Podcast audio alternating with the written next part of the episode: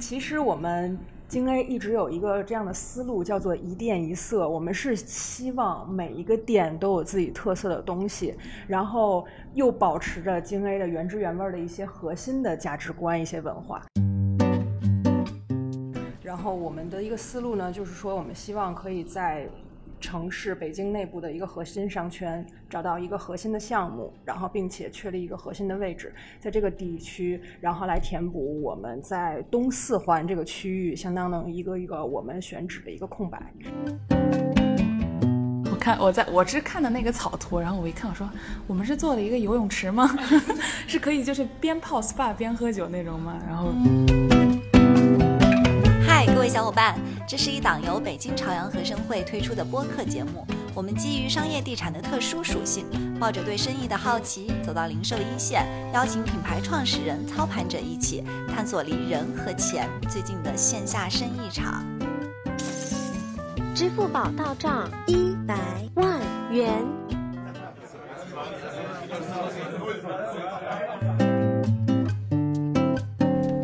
嗨，各位小伙伴。欢迎大家来到第七期的线下商业制节目，我是北京长安合生汇市场负责人新苗，真是久违了大家，我们真的大概两个月没有录播课，是因为中间呃疫情的原因，大家都 lock down，然后不能见面，再加上。我生病了很长时间，所以今天我们很开心邀请到了呃金 A 品牌的市场总监以及新媒体的负责人。我们今天来聊一聊如何营造一家店的气质。那金 A 正好在八月份的时候也会在合生汇推出一家新店啊，我觉得对于很多店来说，硬件设计等等这些呃。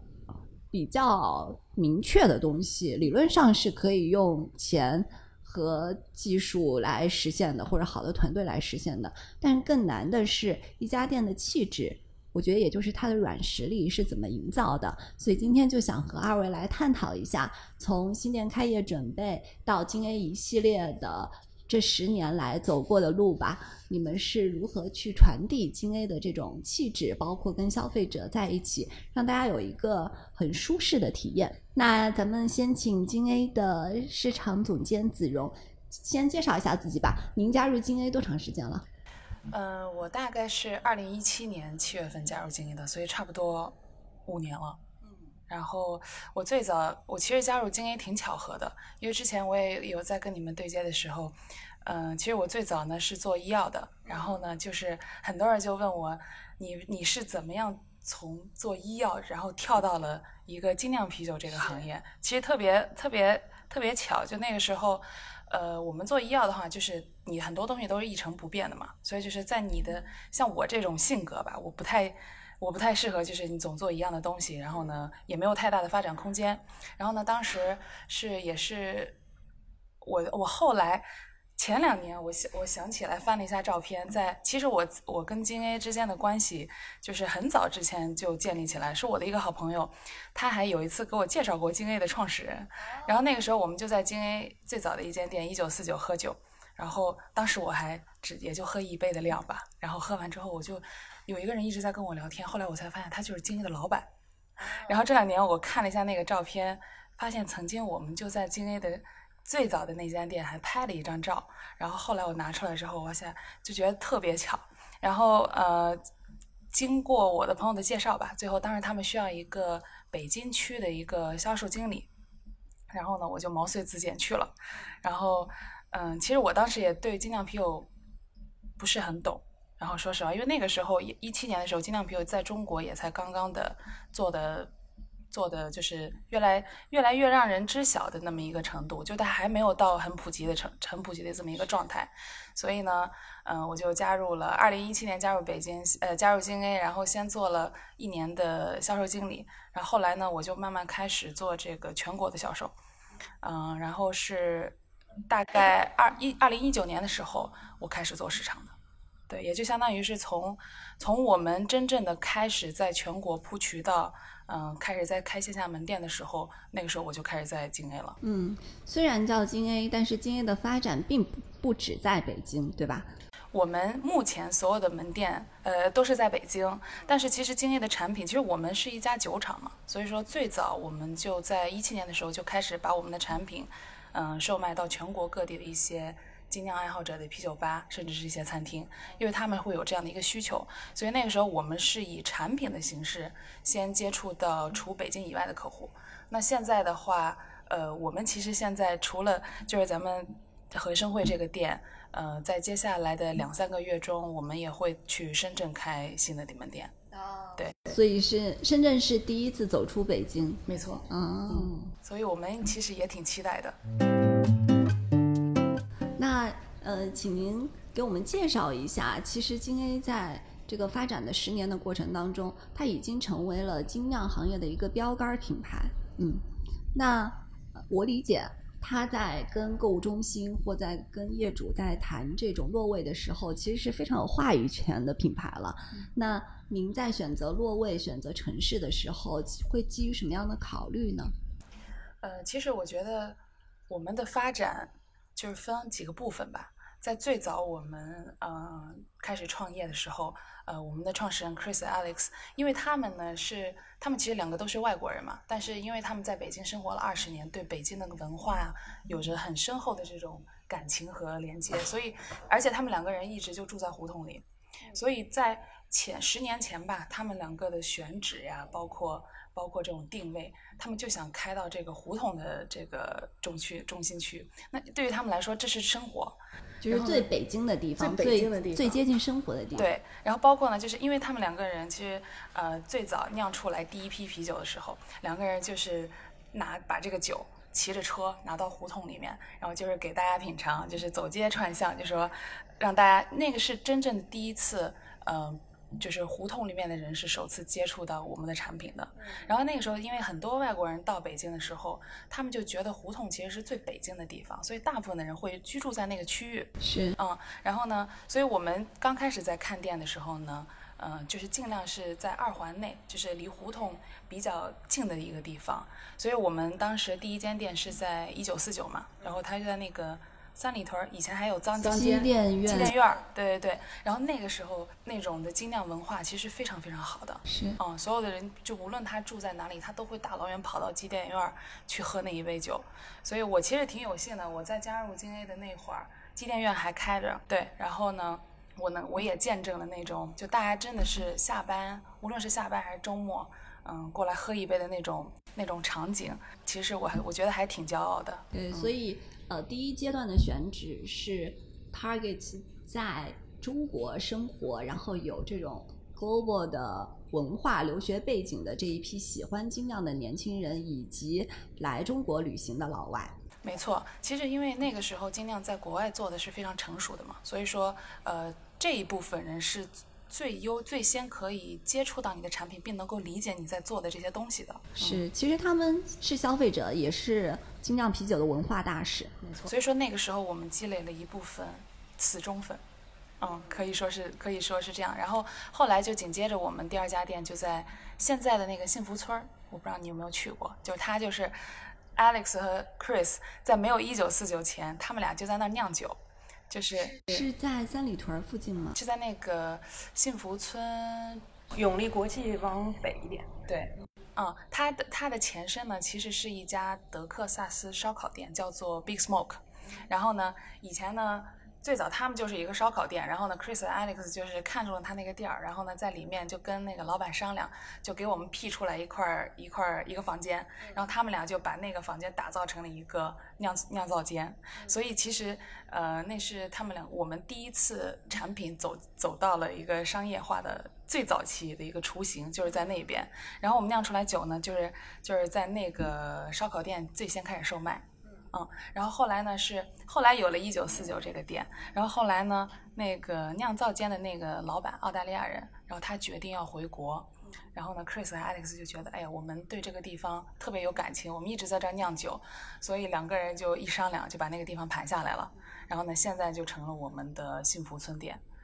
嗯，所以说一九四九没有之后呢，幸福村算是我们的第一家店了。然后我觉得，真呃，就是具体到大望路这个店，其实我们当时的想法是说，呃，我们考虑到我们在这边其实是有蛮大的那个客户的需求，然后我们也经过调研，觉得合生汇这边是一个非常好的选址。然后我们的一个思路呢，就是说我们希望可以在城市北京内部的一个核心商圈找到一个核心的项目，然后并且确立一个核心的位置，在这个地区，然后来填补我们在东四环这个区域相当的一个一个我们选址的一个空白。所以当时我们就选定了合生汇的这个。这个地点，嗯，我今天来合生汇，我的我感觉其实挺神奇的，因为我平时很少去这种这种购物中心，嗯，我今天进来之后呢，我第一感觉就是现在的购物中心真的是很综合，嗯，因为我自己呢就是一直我是住在这个胡同里面，然后呢，你胡同里没有这么综合的一个商业区，所以呢，就是我们日常买东西很明显的就感觉很费劲，所以你们呃第二波在。拓店的过程当中，其实考虑购物中心的点，也是因为购物中心的这种聚客性，以及购物中心吸纳了跟你们气味相投的很多邻居的品牌。我大概觉得，我大概早上先来了，是转了一圈，因为呢，我本身没有来过和生会，所以呢，我就觉得我今天要见你们，我可能稍微有点不知道要。怎么跟你们说？就是因为我想着，我我最起码我来，我受到你们的邀请，应该最起码也对你们有一些了解。然后呢，我就先早到了，去溜达了一圈，发现就是它其实我觉得它的呃，对于这种现在消费的这种配比或者是这个需求的满足，我觉得还做的挺好的。然后比方说现在很火的那些什么 Lululemon 呀，都在你们这边了。然后呢，地下就是我们即将开店的那一区，也有很多很好的餐饮品牌。所以我觉得就是。我其实很喜欢看到这种这种现象，就是我们我们今天其实就是这个第二阶段的这些呃商业拓展，其实我们也开始在考虑这种嗯综合性的商场，以前我们是没有去考虑的。其实购物中心相对于一些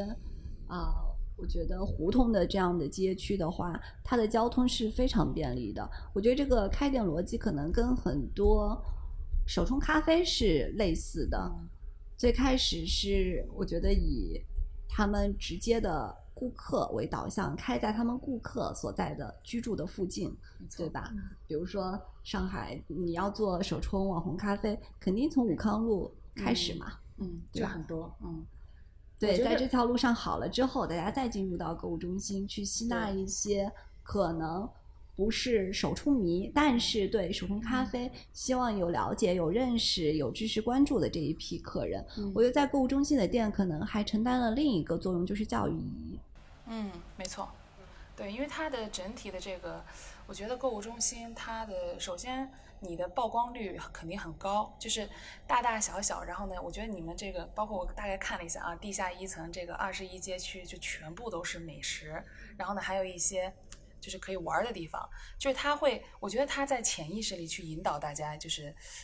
一个消费的这么一个场景或者是一个画面，就是甚至是现在现在不是。很火的词叫什么沉浸式体验嘛？我觉得现在购物就是这种感觉，沉浸式的。我可以进来，我可以看一下现在现在流行的趋势在哪，然后现在火的美食是什么，然后呢，现在这种比较受欢迎的这些品牌在哪？其实我觉得购物中心是一个很好的例子。但是子荣，我刚才很好奇，你们都要开店了，你居然是第一次来和生汇，那我想问，在一家店准备啊、招商落位、反复去看这个客流的条件，然后。整体的施工条件的时候，就这些工作是由品牌的谁来做呢？我们其实这个就分工比较明确，因为这个其实，呃，当你在一家店的时候，可能哎市场部、销售。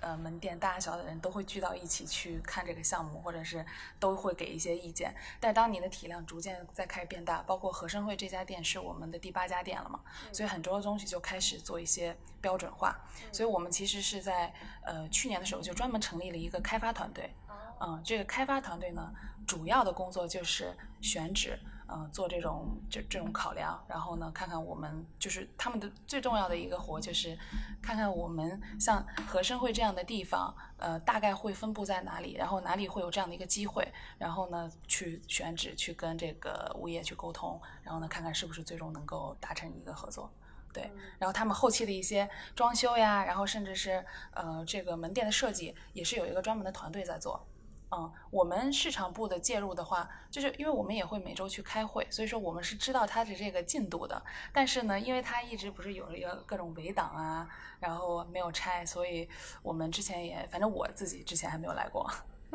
嗯。那从准备开店到一家店，相对来说，呃，有固定的客群，有一个养店的过程。我也想问问，一家店要养多久？怎么养？呃，这个。我跟我跟魏然昨天我们俩还在说这个事儿，就是其实金 A 从第一家店到现在这个第八家店，我们其实没有刻意的去养这个客户群体。其实我大概看来，就是我们每一次在落地前。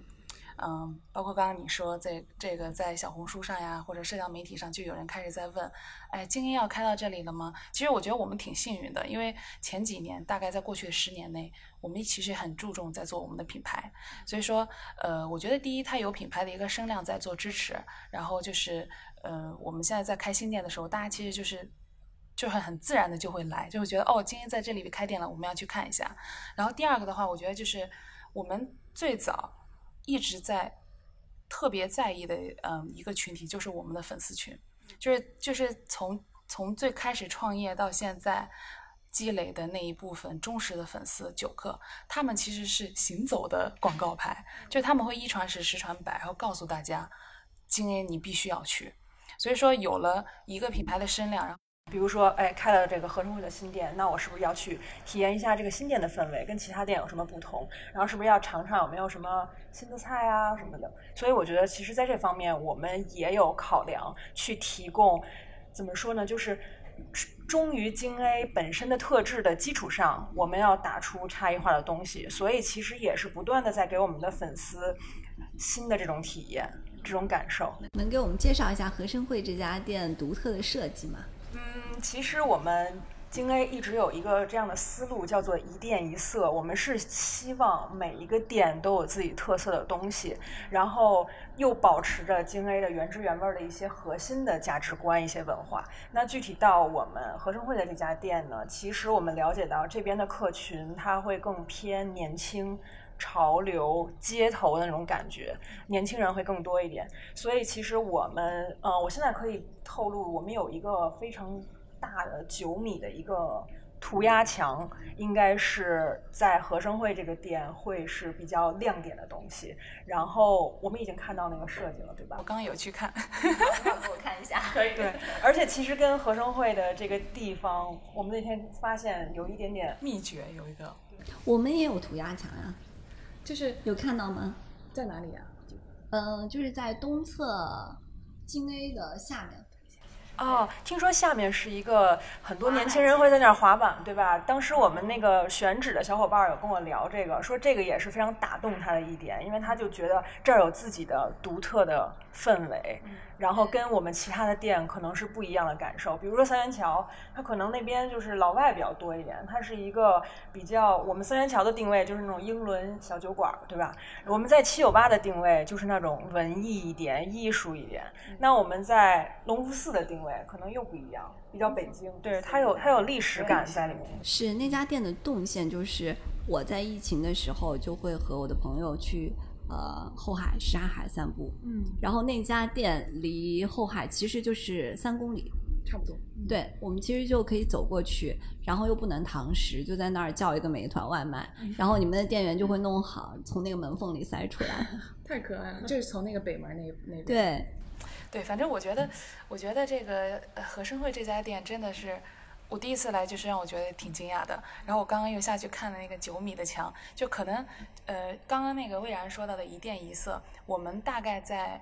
呃，除了除了幸福村店没有，其他的每一家店都有一个本土艺术家专门为这家店创作的一个壁画，然后呢，和生汇这家店那个壁画，我们那天发现了一个彩蛋，因为它那个地铁站不叫九龙山对吧？对。然后我们那个壁画是有一条大龙，对。哦，当时我们的设计总监，然后就说，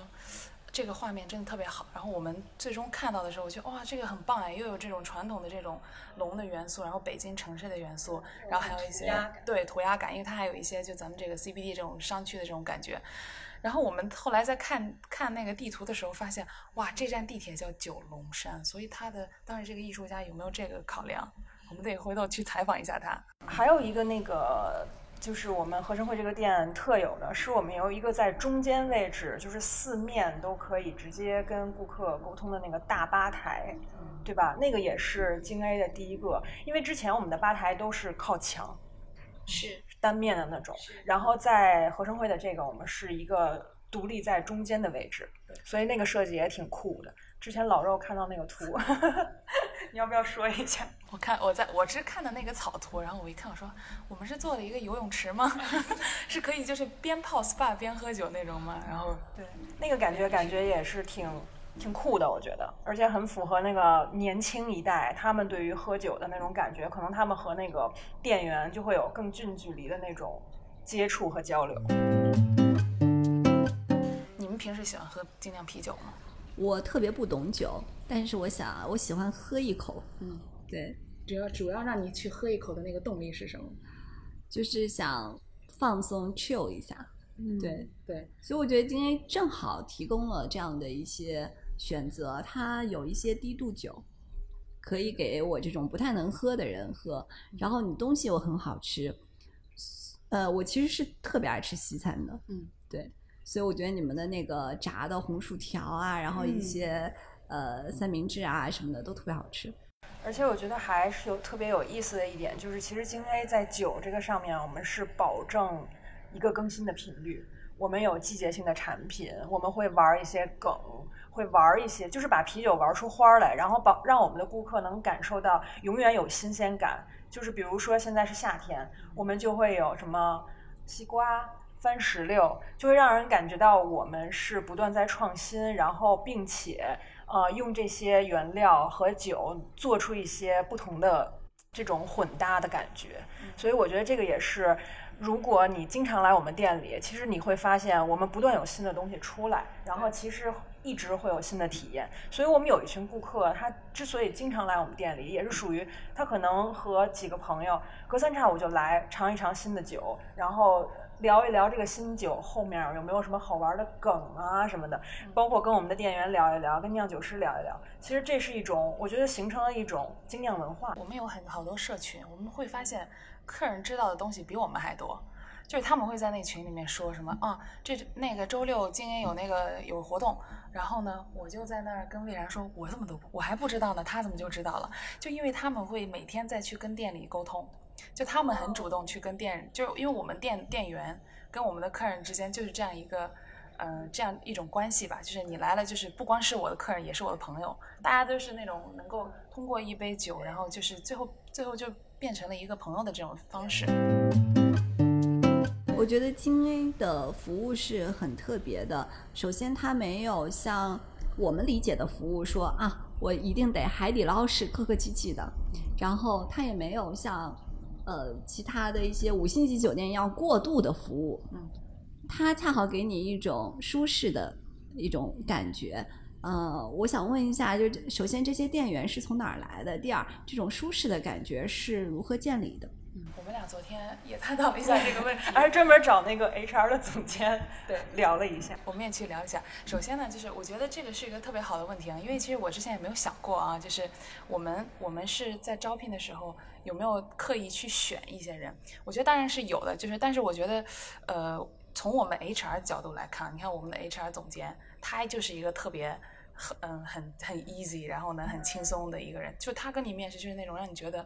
就不是那种很严肃的，就大家就是聊天儿，就问问你，哎，你喜不喜欢精酿啤酒？就我觉得我们在招聘的这个过程中，首先的一点就是说，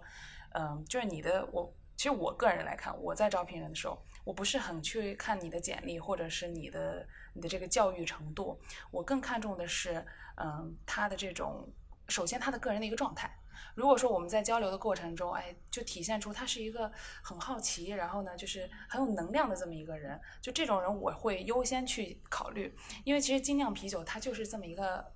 它的产品的属性让你决定了，就是呃。为他在工在这个精酿行业工作的人，你是需要有这样的一些特殊的气质的。就是你很首先你很 easy，你如果就很觉得你自己很很板正或者是很严肃，你在传达这个啤酒的过程中，其实我觉得会有一些难度。是啊，所以说我们在我我们就是首先我们自己内部的一些文化呢，就是呃 take it easy，就是 enjoy，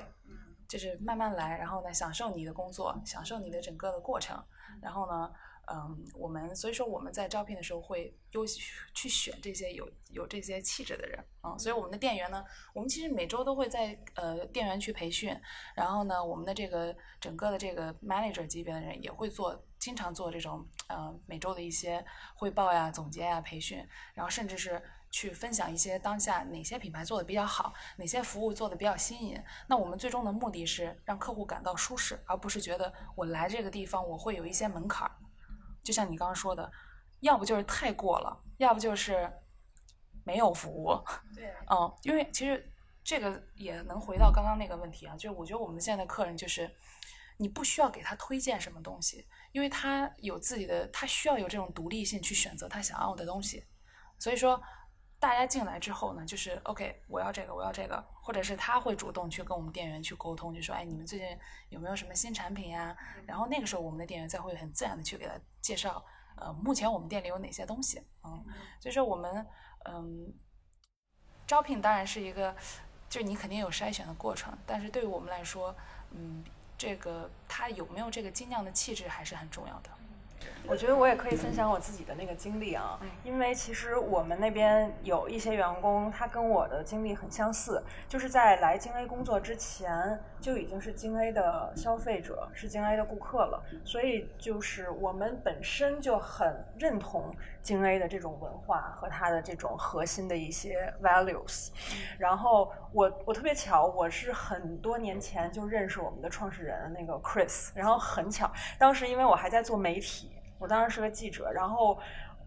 他应该也是出差吧，然后我们两个就从上海回北京的高铁上，我就注意到我旁边坐的这个男男士一直在做 PPT，然后我就看了一眼他的 PPT，然后就发现上面是京 A 的 logo，因为我当时做媒体的嘛，我第一反应就是因为我们媒体也会。跟很多品牌做这种合作活动嘛，然后我就说，我说，哎，你是京 A 的员工吗？我说我是哪个哪个媒体的，我说咱们可以一起做点好玩的事儿，因为我知道京 A 一直在做这种好玩的活动。然后这个时候我们俩就认识了，但是之后几年其实也没有太多的没有太多的联系，直到后来，但是我觉得这点可以证明，就是说我们的很多员工，这是一个相互吸引的感。一个一个这种过程，我们很多员工本身他就已经很了解京 A 了，所以他在来这儿面试或者投简历之前，他起码是非常认可这个公司在做什么，我们的目标是什么，他很认可这种东西，他才会想要来这里工作，被这个地方吸引。然后我当时看到我这个职位在招的时候，我第一反应就是说，我觉得京 A 这个地方很好玩儿。他的员工，我当时觉认为应该也是一群年轻的有意思的人。我觉得这个氛围是我想要去，就是工作的那样的环境。所以当时我就是联系了 Chris，然后投了简历嘛。然后后来来这边工作以后，我觉得就是跟我想象的真的还是挺一致的。就是大家都是那种，嗯，年轻，对，然后没有太多那种层级的划分，没有那种很多特特别严肃、特别一板一眼的东西，大家都是很 creative，聚在一起，然后我们要把这个事情做好玩儿，然后做到我们的顾客觉得有意思。我觉得这个其实是我们很明确的一个目标。然后，所以就是所有我们所有在这边工作的人，大家起码目标是一致的，我们都认可这样的。一个价值，所以才可以营造出一个很愉悦的工作氛围。然后，当你工作的时候，你很开心，你就可以把这种这种情绪传递给你的顾客。我每次见到一个老客，我觉得我经常的开头开场句子就是：“你怎么又来了？你是住这儿吗？” 就是因为我们有太多这样的客人了，就是下班到点到点打卡，然后有的人还是每天喝一杯，有一些就是真的是每天过来喝一杯。但是我觉得他喝一喝那一杯，有的人就是。哎，跟你聊聊天，讲讲你今天发生的事儿。有的人就是我还我就继续工作，我就过来再喝一杯。嗯，我觉得这点其实就跟在英国的那种小酒馆那个氛围特别像，因为在英国就是很多人就是下了班儿先去一个固定的酒吧喝一杯，然后可能跟老板娘聊两句，然后他再开启他自己夜生活的一部分。对，这就是，所以就是形养成了一个这样的习惯。对，所以这也是我们就是我觉得金 A 做的很好的一点，就是说他把这种在国外已经很成熟的这种精酿的这种文化、这种生活方式，引进到了国内，然后并且在我们的一些核心群体，确实也开发出了大家这种新的生活的体验。你们下班会去喝一杯吗？不会。从现在起开要会了。下班之后就召唤你们合生汇的小伙伴下来喝酒。我们这个行业跟你们的行业，虽然我们都在一个空间里，未来都是邻居了，但我们的生活方式和你们还是非常不一样，特别不一样。对，就我们没有这么的 creative，爱玩儿。对，另外的话，我们不会和同事做朋友，所以我们不会下班跟同事去喝一杯。但可能有可能和自己的朋友约个饭啊，或者健个身之类的。嗯，其实我我刚回到一个好玩的意思啊，就是魏然加入我们团队的时候，就刚刚你说的品牌吸引员工，员工，但我比方说我在，我当时在跟他聊天的时候，我的第一个问题，我其实是先问了一下我的老板 Chris，我说 Chris 这个女孩你是怎么认识的？然后他就跟我说，哎呀，我也不记得，就好几年前吧。然后呢，就是就好像是在动车上面认识的。然后后来他又跟我讲了认识的这个过程之后，然后我就光凭这一点，就其他的我就可能就先不了解了。我就觉得这个女孩挺合适的，因为首先她很主动，做媒体人的一个特质。第二呢，她很好奇，对吧？我看到了这个，我我主动去上前去跟他打招呼，我们认识一下吧。就是我当时觉得，就是我们需要这样的人，就是我们需要就是。我们就是行走的一个品牌的一个代表，就是我想传达这种这种这种主动的这种精神。其实就像精酿啤酒一样，就是它放在那儿，我可以不主动去推它，但是但是我就是感觉很好奇，我想去尝试它，嗯，所以这个其实是我们特别想打造的一种文化。嗯，所以回答了我们开头说的，呃，金 A 的气质是怎么来的？我觉得这个气质里面很大一部分是由人来贡献的，这个人里面包含了你。走进京 A 看见的第一个人，服务你的人，包括你给你提供产品的人，甚至你不在京 A 的时候看到的这些 branding 的活动，后面的人。因为我当时在查资料的时候就发现啊，你们很早就跟北京的 LGBT 的群体一起去做一些活动，然后包括你们那个很可爱的啤酒车，嗯，能给我们讲讲吗？这个啤酒车？呃，这个。啤酒车，你看，其实我们前两年还在探讨，就说我们怎么老跟车过不去。首先，这品牌的名字它不叫京 A 嘛，然后这个我觉得你们也都很了解。其实京 A 呢，就是呃我们的创始人之一 Chris，他当时他自己有一辆吉普车，然后呢他的车牌是京 A 开头的，然后呢后来他们全贵呀，哦，真的是李哥解释一下，李哥现在在加拿大。呃，但是就是当时那个当时京 A 的车牌没有那么难，就是你想那是二十多年前了。然后后来呢，就是他应该是不发这个京 A 的牌照了吧？他那个车牌还是黑色的那种。嗯，就是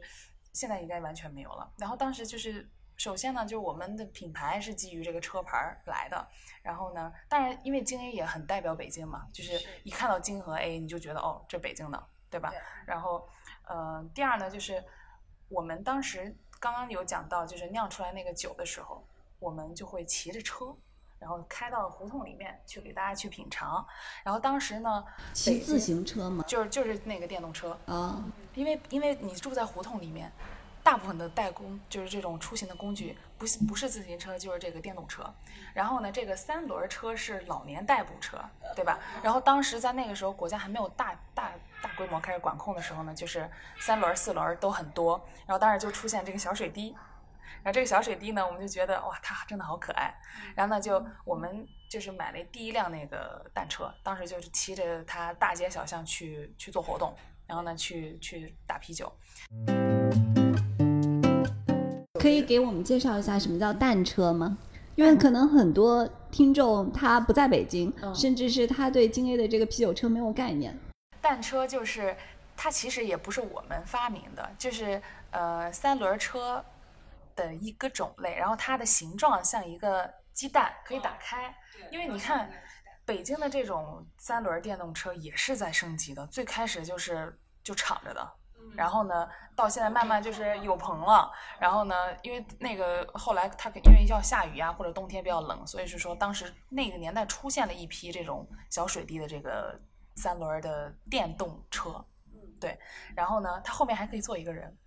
对，就除了前面的司机，后面还可以坐人。那个车看着特别酷，感觉特别像那种就是科幻电影里才会发现才会出现的车。有点像。然后这个和生汇那个壁画上也会找到蛋车的影子，对。然后我晚点可以带你们去看一下。然后这个蛋车后来就变成了我们的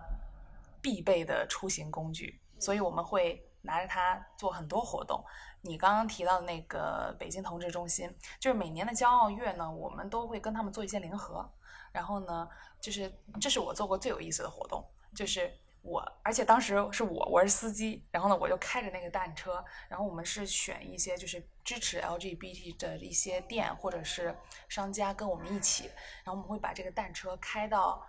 每个店，然后呢，就是在那儿大概停四十到一个小时，我们会免费打酒。就是我们会鼓励客人，就比方说，哎，你可以自带容器，然后过来，嗯，就是免啤酒是免费喝，但是我们鼓励你去给这个北京同志中心做一些捐赠，然后可以支持他们的一些教育工作，然后大家真的特别的支持，然后当然呢，就是在打酒的过程中也有各种各样的容器。我见过最好玩的就是一个，你知道那个，你知道那个有人拿着桶来吗？有人拿，就你知道那个燕麦片吗？吸麦片那个，就有人把那个麦片倒出去，然后就是拿着那个燕麦片那个桶就来了。还有拿锅的，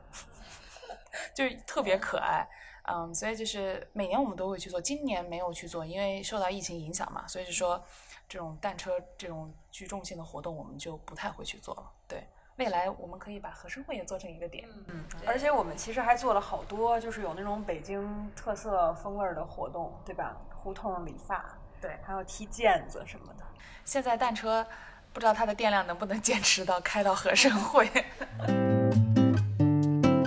但我觉得刚才您提到的所谓的精酿气质里面，其实还有一个点叫做不功利。嗯，其实，在 FMB 这个大的行业里面。呃，精酿是不赚钱的，或者说是赚钱很慢的。对，如果你想赚钱的话，你大可以去选择去做奶茶，加盟蜜雪冰城，对吧？成本低，对，回钱快。是你做任何 marketing 活动的时候，你会去看 ROI，你会去看等等的这个新客的增长啊。但是我觉得在精酿的不光是精 A 吧，就很多品牌在做这些事儿的时候，我觉得还是。呃，保持初心，有有很多温度的，嗯，这个我特别同意。就是，嗯，因为你也做市场，然后我们现在做市场，就是很多时候我们在做任何就发任何产品，或者是在想，哎，我们接下来要做一个什么有趣的项目的时候，其实首先想到的就是我们的我们的客人或者是我们的这个粉丝，他们会不会能够 get 到你的点，或者是他们会不会。喜欢和参与进来，就是先是站到顾客的角度上去想，我觉得这个永远是没有错的，嗯，然后嗯，当然呢，就是呃，我觉得在过去的这打就是经 A 的十年啊，然后呢是我加入经 A 的五年，嗯，我们其实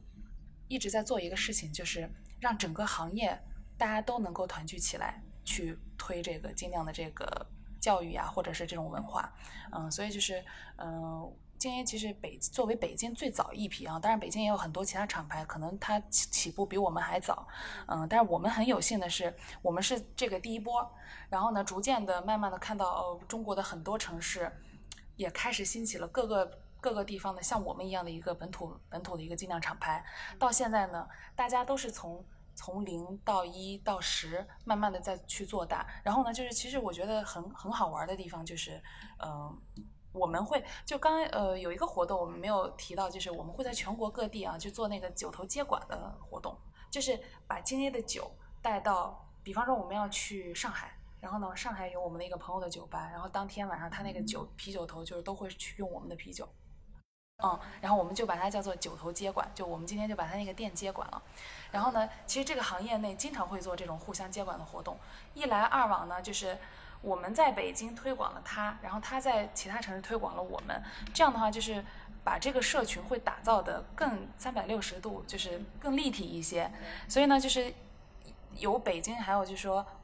我们加上全国的很多这种优秀的厂牌，整个中国的这个精酿市场就会做得越来越好。而且大家都是致力在做这种文化的东西。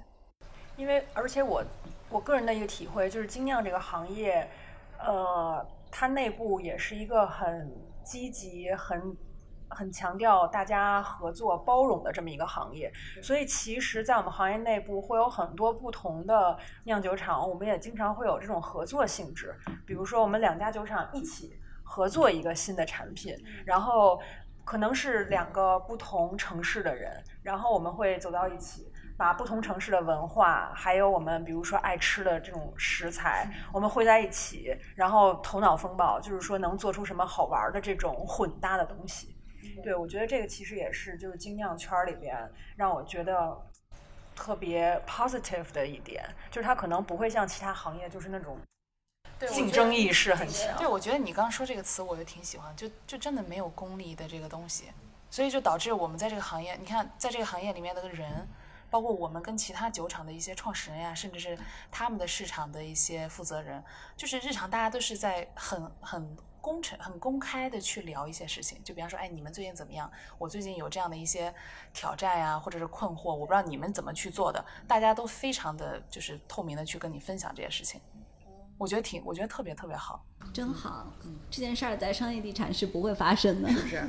我们真的会线下去交流很多这样的问题，就是因为其实大家做的东西、产品都是一个大类，然后呢，我们需要大家这样互相支持，来知道我们的市场到底是什么样的。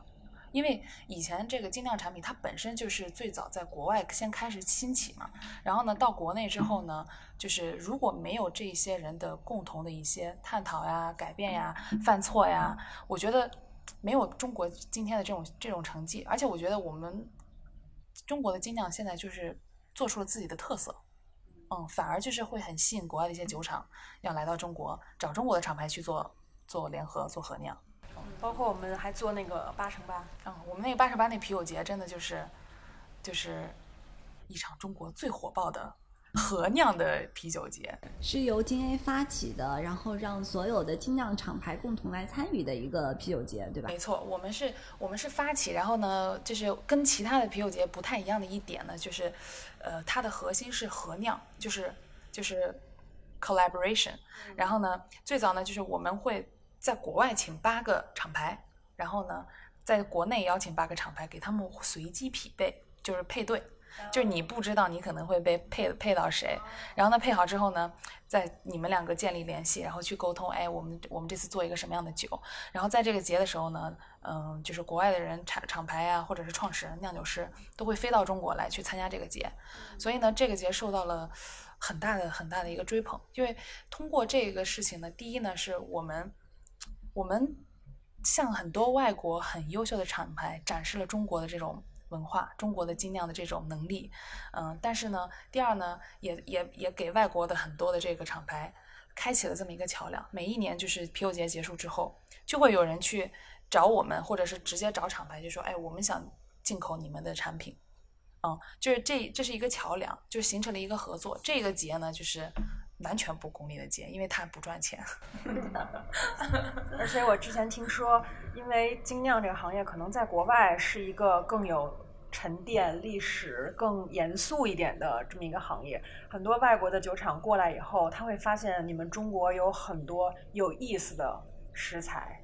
有意思的酿酒的。方式是他们之前其实没有尝试过的，其实这就是一种交流，就是不仅帮中国的酒厂见识到了外面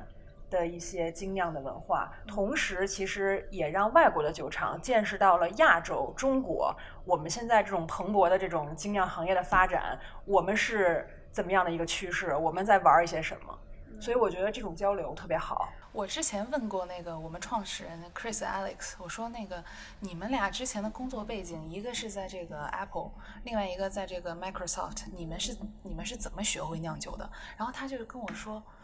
YouTube，然后最早就是先看 YouTube 上自学，然后呢后来呢两个人就是他们两个真正受到很大启发，就是出去跟别人一起合酿，就是出去到了其这个国家哦，你们是怎么做这个小麦啤酒的？或者你们是怎么做这种 IPA？就是通过交流，然后呢，加上他们自己的一些学习，然后慢慢的就做到了今天这种成绩。嗯，所以我觉得精酿行业的这种特殊的这种联合属性，我觉得是让无论是我们还是其他厂牌能做大的一个很重要的一个点。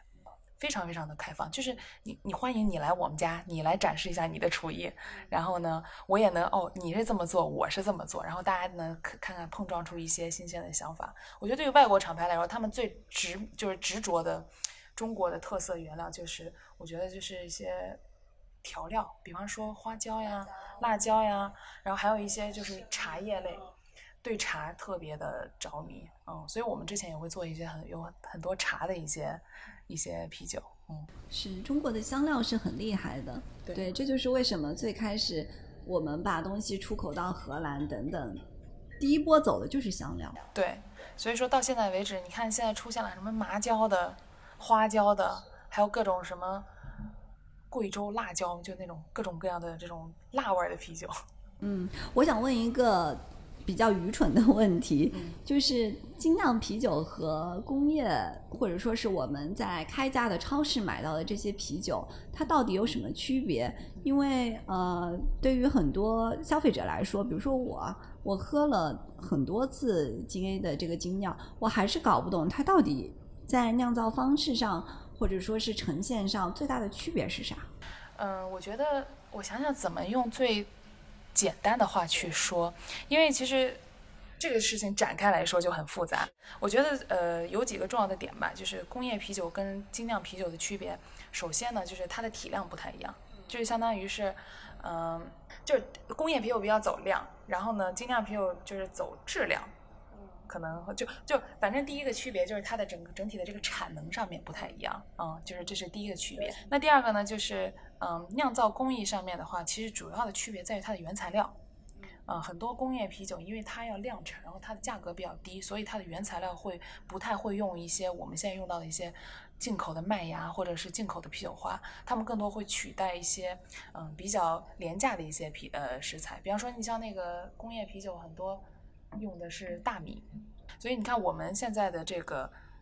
精酿啤酒有四个很重要的原材料，一个是水，一个是麦芽、啤酒花，还有酵母。那这四个原材料呢，我们理论上来说，首先投的料它是比较足的，嗯，然后呢，就是我觉得你这就是差不多了解两个区别就行，一个就是呃，一个是很大众，它的产量比较大，一个很小众，那另外一个就是用的是原材料不一样。嗯，这就像比方说咱们现在女孩子比较喜欢用的化妆品，就是什么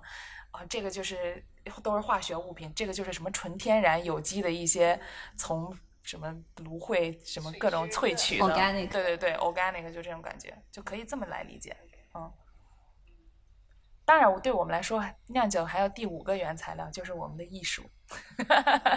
升华了，对，升华了。嗯，那。呃，比如说，对于消费者来说，喝工业啤酒，我们知道喝多了酒会有啤酒肚，会很胖。那喝精酿啤酒，在这个问题上会不会有所缓解呢？因为原材料的不同。嗯，其实从就说科学的角度上来说，啤酒它本身的卡路里都是比较高的。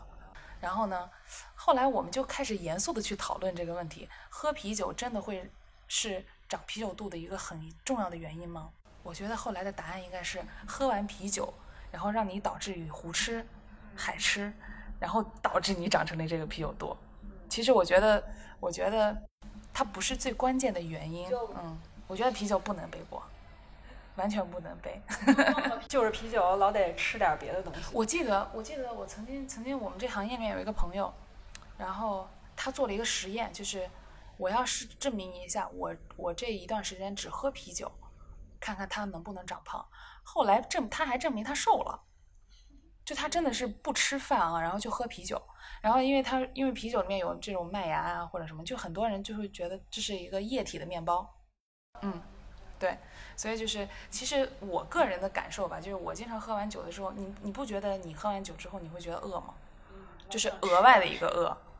对，所以就是你哪怕你刚吃完东西了，但是喝完酒会给你这种感觉，就是我还是饿的，所以你就会想。不由自主再去吃，在京 A 会这样，因为哪怕不是饿也会馋。对，真的是这样的。嗯。呃，京 A 除了喝的东西，我觉得大家都很熟悉了，吃的也很好吃，这是怎么做到的？廖师傅，就我们的大厨廖师傅，对他本身。他是一个，他给我感觉他是一个真的很热爱厨房、很爱钻研的这么一个人。然后再加上他之前的一些学历背景啊、工作背景，他是一个可以把东西方的烹饪做融合的这么一个。大厨，然后我记得我上次跟他聊的时候，他特意给我介绍了一个我们京威自己自创的一个酱汁儿。这个酱汁儿呢，会运用到我们的很多菜品当中，它相当于是一个基底，很多汁儿是以它为基底调出来的。然后这个酱汁儿，我记得他跟我介绍他们。前前后后熬制的过程大概会有三天的时间，就是熬这一个酱，然后里面会搁一些什么牛骨啊，他还跟我讲可能会还投一些那种胶原蛋白的东西，然后但是都是他说的都是他们厨房的那些术语啊，我也听不太懂，但是 anyway 就是感觉是一个。非常下心思的这么一个一个一个产品，它运用到我们的很多的肉菜里面都会出现。然后包括其实我们这个大厨他也特别有意思，每个店我们之前不是讲过一店一色嘛，然后我们每个店的菜品其实也会有一些不同。比如说像我们七九八的那个店，它会文艺一点，所以它在那个饮品上，它有两款特别的那种，就是奶盖，有点像奶盖。啤酒，它就是把那个茶、奶盖和精酿做了一个融合，然后出品特别好看，就特别适合，比如说七九八的那个人群，对吧？他们会拍照发朋友圈什么的。然后比如说我们像三元桥那边，它的定位就是那种英伦小酒馆，所以我们会有一些呃英伦风情的东西，包括印巴风味的东西，比如说像什么鸡肉咖喱，比如说像那种牛肉派。嗯，比如说像呃苏格兰蛋，这都是很很英式风味的东西。对，也就是像派这种食物，就是在我我觉得就是我我在没有出国的时候，我觉得在中国，我觉得派它是一个甜品。然后后来我才发现，就是派它其实是也可以用肉去做。你像它那个那个那个在三元桥那个派，它里面就是那个牛肉牛肉派，然后还有一个是鸡肉派。就是配上那个酥皮，是它其实是一个主食嘛，它是一个主食。对，然后你说这个菜品吧，除了廖师傅他本身就是他自己很喜欢做这些东西，第二个就是我觉得还是嗯标准化吧，因为现在就是当你在呃每一个就是你的店多了之后呢，有一些菜品它肯定是要制定这种严格的这种呃品控啊，或者是这个制作的一个标准，这样的话才能够保证你出品的时候是没有问题的。嗯，我觉得你先去去自己去研发这些口味，根据你的这个呃客群去做一些调整。那第二步呢，就是我怎么样把它做得更好。嗯，就是厨厨房它会有一套自己的一个，就像酿酒酿酒一样，它有自己的那一套流程。我记得有一次我们就是呃去我的我们朋友重庆他自己做的一个酒馆，然后我们去做接管，然后呢就是把我们的酒带到他带到重庆去做。活动嘛，然后呢，他当时说，哎，你们能不能把那个老金炸鸡也带过来？然后我就跟老金商量，我说老金你能去吗？然后老金说，我不行啊，我去不了呀。然后我说，那你教我，你教我，我我自我自己下厨去做，这应该挺简单的吧？他说，我最担心的就是这个这个，他说腌鸡肉没有问题，但是我觉得你这个炸这个火候，我怕你掌握不好。然后呢，后来呢，他就我说那那没事没问题的，我可以的。然后呢。他就教我，后来他后来我去重庆，我是带着大包小包的腌鸡的那个粉，哦然后呢就带着鸡肉是本地准备的嘛，然后但后来做出来还不是那个味儿，我大概尝了一下，就是我觉得他的那个呃他的这个最终的出品跟你切的鸡的大小。然后蘸的料的多少，然后呢，这个油温炸多长时间都有很大的一个一个区别。后来我就跟他说，我不能再砸你牌子了，你以后呢还是你自己来做吧。对，然后我们幸福村的那个菜单上面也有有老金的画面，就是他在那儿烤肉。嗯，就是他，就每一个员工，就是我们，就我们有很多这种有特殊特长的这些员工，无论是厨师还是我们的。呃，酿酒师还是这种店长，就是他们都有自己的一些特色。我们卖的最好的三款酒是哪三款？如果说从销量上来看的话，第一肯定是阿白小麦。嗯，然后呢，因为它本身这个小麦呢，就是比较易饮的一款酒，嗯，就大家就最能接触的一款基础精酿。然后后面第二的话，可能是工人淡色艾尔。对，有可能是工人淡色艾尔，就四款经典的。对，就是这个酒的名字叫工人，为什么会以这样的方式来命名？嗯，刚才你有问过我，就说京 A 的很多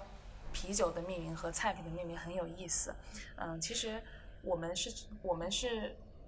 有一个非常重要的一个点是什么呢？就是每一个啤酒都有它自己的独特的啤酒人格。所以说我们在创造这个啤酒的时候，从前期的一个研研讨配方到后期的一些包装设计，我们都会非常非常的去用心的去做。然后至于这个啤酒的命名怎么来，其实呢，百分之八十都是来源于大家的头脑风暴啊。然后呢，我们其实我们市场部就鼓励大家，就是 OK，哎，你昨天说了一个那个词儿是什么词儿？我觉得把它做成一个酒肯定特别有意思。举个例子，就是啊，我们。我们我们有一个系列，就是食品食物系列的一个一个啤酒。然后呢，我们做过一款酒叫拍黄瓜。然后呢，当时就是因为我们在同事聚餐的时候，我们特别喜欢去吃旁边有一个就北京菜一个小馆儿。然后呢，我们去了就有几个必点菜，其中第一个就是拍黄瓜。然后呢，有一天我们老板 Chris 就说，我们想做一个黄瓜味的啤酒。然后呢，我们就要把它命名为拍黄瓜。然后我说。这个想法挺好的，然后后来呢，就他就把那个拍黄瓜，因为他不是会放一些醋啊什么的，所以我们最后那款酒，它其实把它做成了一个古斯，就是它是啤酒的一个分类，然后呢，它是一个酸酸味的啤酒，啊，然后呢，有了这个名字，然后呢，确定了它的啤酒的风格，然后最后在创作的画面上面也是。呃，有两个，比方说是两个创始人开着那个车在碾压一群奔跑的黄瓜，就是通过名字、啤酒风格还有视觉画面，就全方位去体现这个这个精酿啤酒的这个创意和口感。嗯，那另外还有一些例子，像你刚刚有问到我们的工人淡色艾尔，其实工人淡色艾尔它是一个比较有故事的啤酒，就是在呃创始人 Chris Alex 他们刚刚起呃。把精 A 做起来的时候，我们酿了一款酒，就是呃叫做呃，当时这应该是第二款酒吧。然后把这款酒命名为“工人淡色艾尔”，是因为这款酒是在春节那个期间酿造出来的。然后当时他们两个就想，这一款酒我们要致敬于就是每一天在这个城市里面工作的人，然后让这个城市变。让这个城市变美好的每一天的这些辛辛苦工作的人，尤其是在春节还在工作的。对，所以说当时我们就把它做呃命名为，就是它英文是 Workers Pale，就是打工人必备。嗯，然后呢，其实后来呢，我们我们后来也创作了一系列的画面，就是体现的就是 CCTV 大楼打工人，然后呢，就是不同，就是这个行这个城市中不同的工作场景的一些元素。嗯，就是嗯，表达了我们对。这些人的一算一些敬意吧，对我觉得那个我自己觉得那个空气大爆表特别好玩儿，因为它还有相关的活动嘛，对吧？它为什么叫空气大爆表呢？就是因为早年间有一段时间，就北京确实这个空气问题有点严重嘛，然后就这个给予我们这个灵感做了这个酒。但是我觉得这个酒特别有意思的是，当时我们做的那种线下活动，就是如果今天空气不好，那你来到我们线下。门店喝酒，你就可以得到一个折扣。然后，如果如果这个空气指数每上升一百，这个折扣就会打得更狠。嗯，所以所以这是就是想给大家一种感觉，就是就算今天天气不好，但是你还是可以有点乐子。你要有点乐子，然后就是因为其实你看天气很影响一个人的心情，对吧？你像有一段时间，现在北京好像已经完全没有这种情况，就是那个时候。我记得是一四一五年的时候吧，对。然后那个时候就是，我觉得很多人当时的感觉就是哇塞，就是而且你看逃离北京，逃离北京或者怎么样。但那个时候，嗯，我们用这款酒就是想告诉大家，就是没关系，就是这个时候呢，你还是我们还是要有有这种自信，有这种积极的这种情绪，然后嗯，就是大家还是会出来，然后呢就会在群里面问哇，今天到了，因为会看那个指数嘛。然后看了指数，这个指数今天是免费吧？但是这是不是这两年这个折扣就机会没有太多了？没有对，没有这机会了。就是全价，因为空气都很好。对，所以如果来到金 A 消费的小伙伴，其实可以去看金 A 的不同名字的啤酒，包括它对应的设计，包括这个背后的故事。如果你对这些故事有任何的疑问的话，其实是可以跟店员去聊的。我相信他们都会给出他们的理解，嗯，不见得是标准答案。对我们，我们每出新品的时候都会给员工一个培训。就是这个酒是什么，然后呢，它为什么是叫这个名字呀？或者是它的口味应该是什么样的？所以，如果店员介绍不出来的话，可以在我们播客的下方留言，然后我们直接给市场总监打小报告。好的，那我们今天的彩蛋是，呃，首先要请呃子荣给我们介绍一下。金 A 的开业时间，以及如果有听众听到我们的播客，是否有一个小口令，可以到金 A 兑换你们的衍生品？嗯，我们目前的话，计划的试营业时间是八月十七号。嗯，所以说八月十七号以后呢，大家就可以过来喝一杯，然后跟我们打个招呼。嗯，然后小礼品的话，如你们所愿。可以送上我们精英的精美周边吧。好，大家记得我们的口令是线下商业制听友啊，就是报上自己是线下商业制听友的话，在精 A 消费可以得到非常精美的衍生品。刚才呃给我看了衍生品，真的都非常可爱，有杯子、钥匙链、包等等一系列。嗯，OK，好，谢谢。